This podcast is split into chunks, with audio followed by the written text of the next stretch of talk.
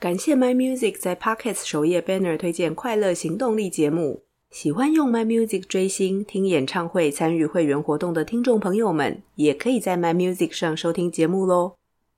快乐行动力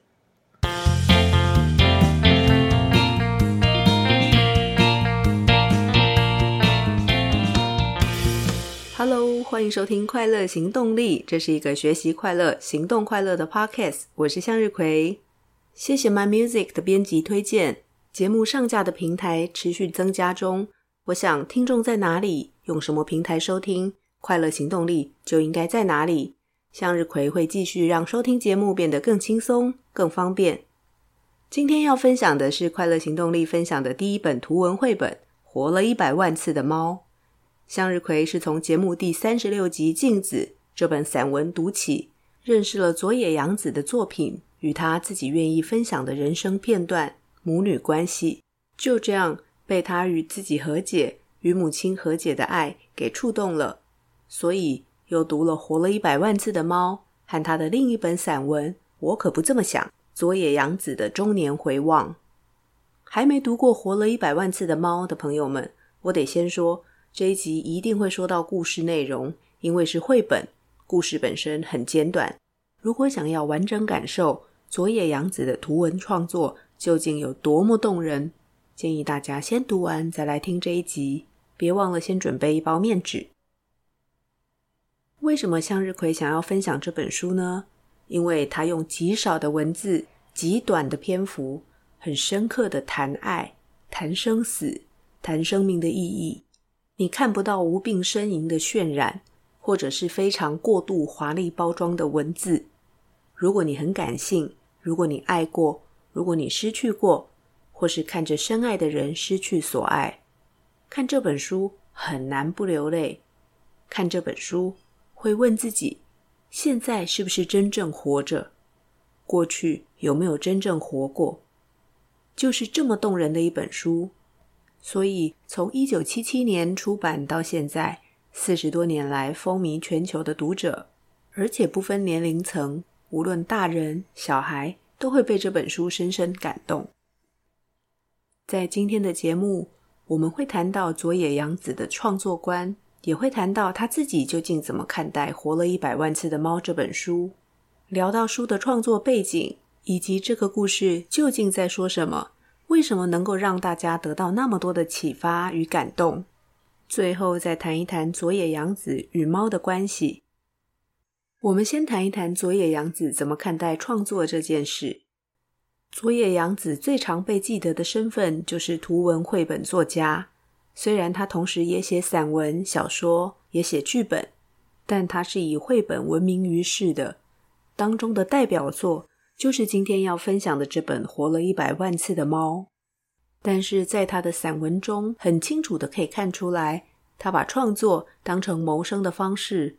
用自己的能力赚钱生活，不是为了表达什么理念，更不是为了要声明什么立场。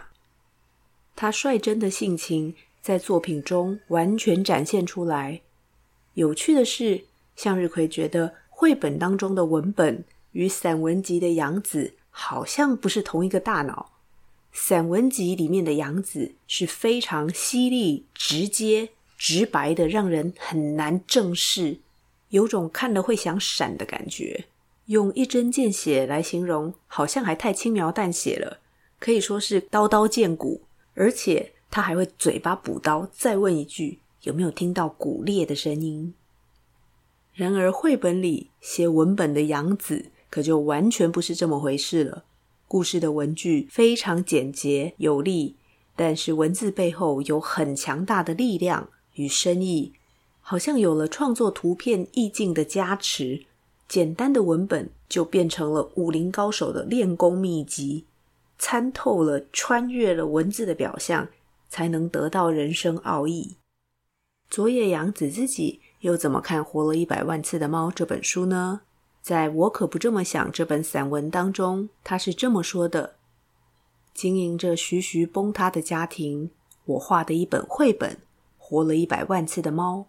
故事很简单，只是一只公猫遇见一只母猫，生下小猫，后来终于死掉了。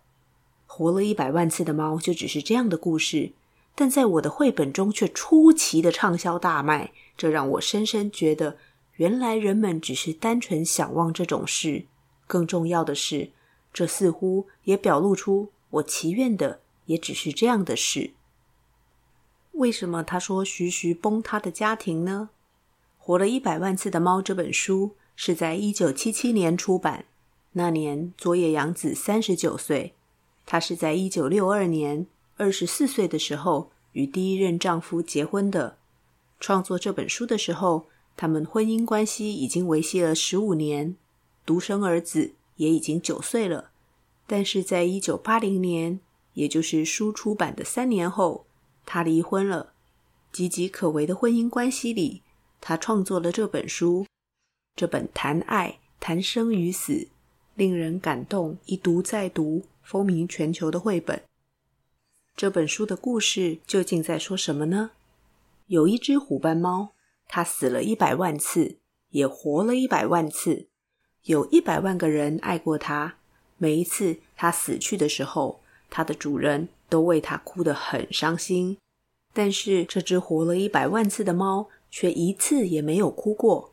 除了自己，它从来都没有爱过谁，直到这一次。它成了一只真正的野猫，可以做自己，自由自在的过日子。其他母猫都很喜欢它，但它觉得它们都配不上它。直到它遇见了一只白猫，第一次它爱上了别人，第一次他体会到碰软钉子的感觉。白猫不觉得他那一百万次的活过有什么了不起。第一次，他凭自己的用心，争取到陪伴在白猫身边的机会。与白猫形影不离，生下许多小猫。第一次，他爱白猫与小猫超过自己。小猫长大以后纷纷离家，白猫也渐渐的老去。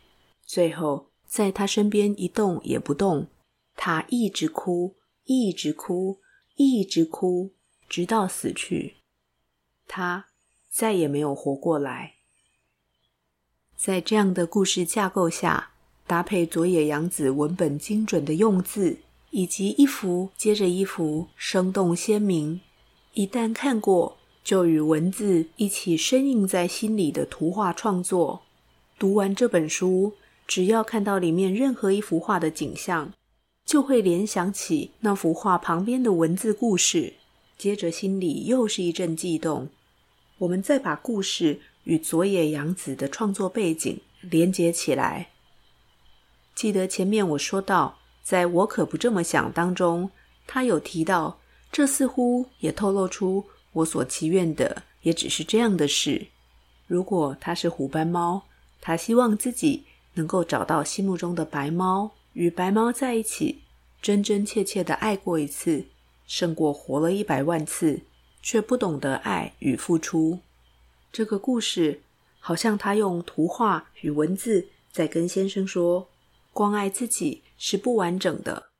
我爱你与孩子超过了自己，也祈愿你是。我没有办法想象失去你的悲伤，能做的大概也只有哭而已。但是三年后，他们还是离婚了。只能说，人真的很奇妙，有多么快乐，就有多么悲伤；有多么悲伤，就有多么快乐。为什么我会这么说？因为在散文《我可不这么想》当中，佐野洋子问自己：成年后最开心的事是什么？他的答案就是离婚的时候。客观来说，离婚应该是相当不幸的事，但我早上起床，心底却涌现一股由衷的喜悦。他在书里的带前言写着：坐下来吃早餐时，看见眼前干枯的芒草闪着晨光，在风中摇曳。不禁心想：今后我得靠自己一个女人家赚钱，还得养小孩，又没有男人，简直就像站在一根草都不生、尽是石头的荒野上，任凭风吹雨打。不仅是预感，也真切感受到自己到死都会孤单一人，但我却开心的要命。那是一种强烈的孤独感，却也使我开心的不得了。感觉就是很爽很乐。望着闪烁晨光的芒草，我感动到差点落泪，觉得啊，活着真好。觉得太阳公公露脸了，好感激。至于如果离婚的老公也能这么想，就太好了的想法，在离婚很久后才出现。这就是佐野洋子的散文风格，他就是这样真性情的一个人，随着不同的人生阶段，用创作记录他的心情。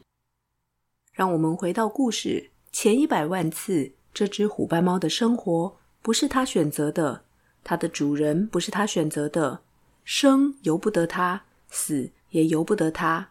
无论它的主人是国王，是水手，是魔术师，是小偷。是老太太还是小女孩，不论猫对他们的意义有多重大，不论他们有多么爱这只猫，不论猫死去的时候他们哭得多么伤心、多么难过，猫却一次也没有哭过。每一个主人都有让他觉得很烦的地方，他根本不在乎死，因为生与死对他并没有意义，完全无感。直到他成为了野猫。直到他不再属于任何人，直到他真的成为自己的主人，直到白猫占满了他的心，他不再谈论自己的过去多厉害、多了不起，他一点也不在意，因为他爱白猫、爱孩子，超过了他自己。当白猫渐渐老去，在他身边一动也不动，他的心空了。在我可不这么想这本散文中，他写着。不懂得爱这个字的我们，就这样活了下来。哥哥的死让我明白了一件事：无法取代的东西是会被夺走、丧失的。这大概是我意识到爱的原型之前就领悟到的事。后来我爱上了男人，生下了小孩。生小孩让我明白了赐予的喜悦。孩子不是我创造出来的，孩子是随着诞生而赐予我的恩惠。我也失去了心爱的男人。当我失去他时，我尝到了在自己心里目不转睛盯着失去之人的地狱之苦。或许所有的宗教都是人类害怕有一天会失去爱而创造出的智慧结晶。如果你听过第三十六集的镜子，会知道杨子最亲的哥哥，在他十一岁那一年，也就是杨子九岁那年就过世了。虽然九岁的他，还不懂得爱，但已明白了失去的苦。随着年龄增长，杨子不断地得到与失去。他以为得到了爱，得到了婚姻，得到了孩子，却又失去了婚姻。他明白孩子不是创造出来，而是随着诞生赐予的恩惠。他在母亲静子失智过世以后，才明白了自己对母亲的爱，也在自己生下儿子之后。明白了母亲失去哥哥与弟弟的苦，于是他把点点滴滴的感受与对生命的体会，化成一本一本的创作，感动无数读者。最后，我们来聊聊佐野洋子与猫的关系。听到这里，如果让大家来猜，大家应该会觉得佐野洋子一定是一个很喜欢猫的人。但是其实，小的时候他是很害怕猫的。害怕到连猫都不敢靠近的程度，我可不这么想。这本书里写道：二次大战结束那年，我在大连，家里有猫，但我很怕猫，不敢走到猫的身边。后来他住在只有两间房的长屋，那时家里也有猫，因为老鼠太多了，他们会把剩饭淋上味增汤给猫吃。他觉得家里的人并没有把那只猫当宠物。那狭小的房子住了父母和四个小孩，根本没有空间和时间可以独处。猫就随心所欲在家里和外面溜达。之后过了十几年，我的小孩六岁时说想要小猫，家里就养了一只猫，但不是为了抓老鼠。集合住宅根本没有老鼠，因为猫不能出门。我买了猫砂，猫就在那里大小便。我去超市买猫砂和猫罐头，帮它做结扎手术。生病了就带它去动物医院。猫是完全没有用的宠物，可是猫愿意这样吗？讨厌猫的我，因为儿子想要而养了猫，这或许是希望猫能够成为我那独生子的交心对象。而事实上，当我骂了儿子，儿子确实会趴在猫背上擦眼泪，也会把猫拉来床上一起睡。所以谜底揭晓：佐野洋子是为了儿子才养的猫，但他也不禁问。猫咪愿意这样吗？他也特别写了一篇。这一篇的结尾，他写着：很多猫一生都没去过医院，然而就算一只死在路边的猫，或是在纽约猫诊疗所得到充分医疗才死掉的猫，都一样度过了他们无可取代的一生。这一点是不变的。在下一篇里，他也谈到，我觉得人类养宠物是一种令人费解的自私，但又写着，可是看到猫对人而言的刚刚好，我也只能投降了。从开始养猫起，他搬了三次家，小孩从六岁长到十七岁，这十一年来，他是每天跟猫一起生活，一起活过来的。只要杨子回到家，猫就会从某个地方静静地喵出来。我很感激家里有一只猫。一间房子没人在的时候是死的，回到没人的家，打开电灯，啪嗒啪嗒在房间走动以后，家才又活了过来。但只要有一只猫在里面活着，只要有一只动物在，家就会一直活着。这件事我是在玄关看到猫才明白的。他为了儿子开始养猫，养了猫以后，猫成为他创作的灵感。一九七三年。他创作出第一本绘本《苏灿和猫》。第一本绘本就是以猫为主角进行创作。在他的散文里，会看见随着他养猫，他有多么喜爱，也多么需要猫那种自在的存在感。如果你刚好也喜欢猫，你一定会想认识佐野洋子与他精彩的创作。今天的分享就到这里喽。喜欢节目，欢迎到 Apple Podcast 或 Spotify 留下五星好评与评论，也欢迎在 Mixer Box 按赞留言。任何建议或反馈都欢迎写信给向日葵，或到快乐行动力语音信箱留言。别忘了订阅追踪，欢迎分享给朋友。追求快乐，立刻行动，祝你快乐。我们下次见喽，拜拜。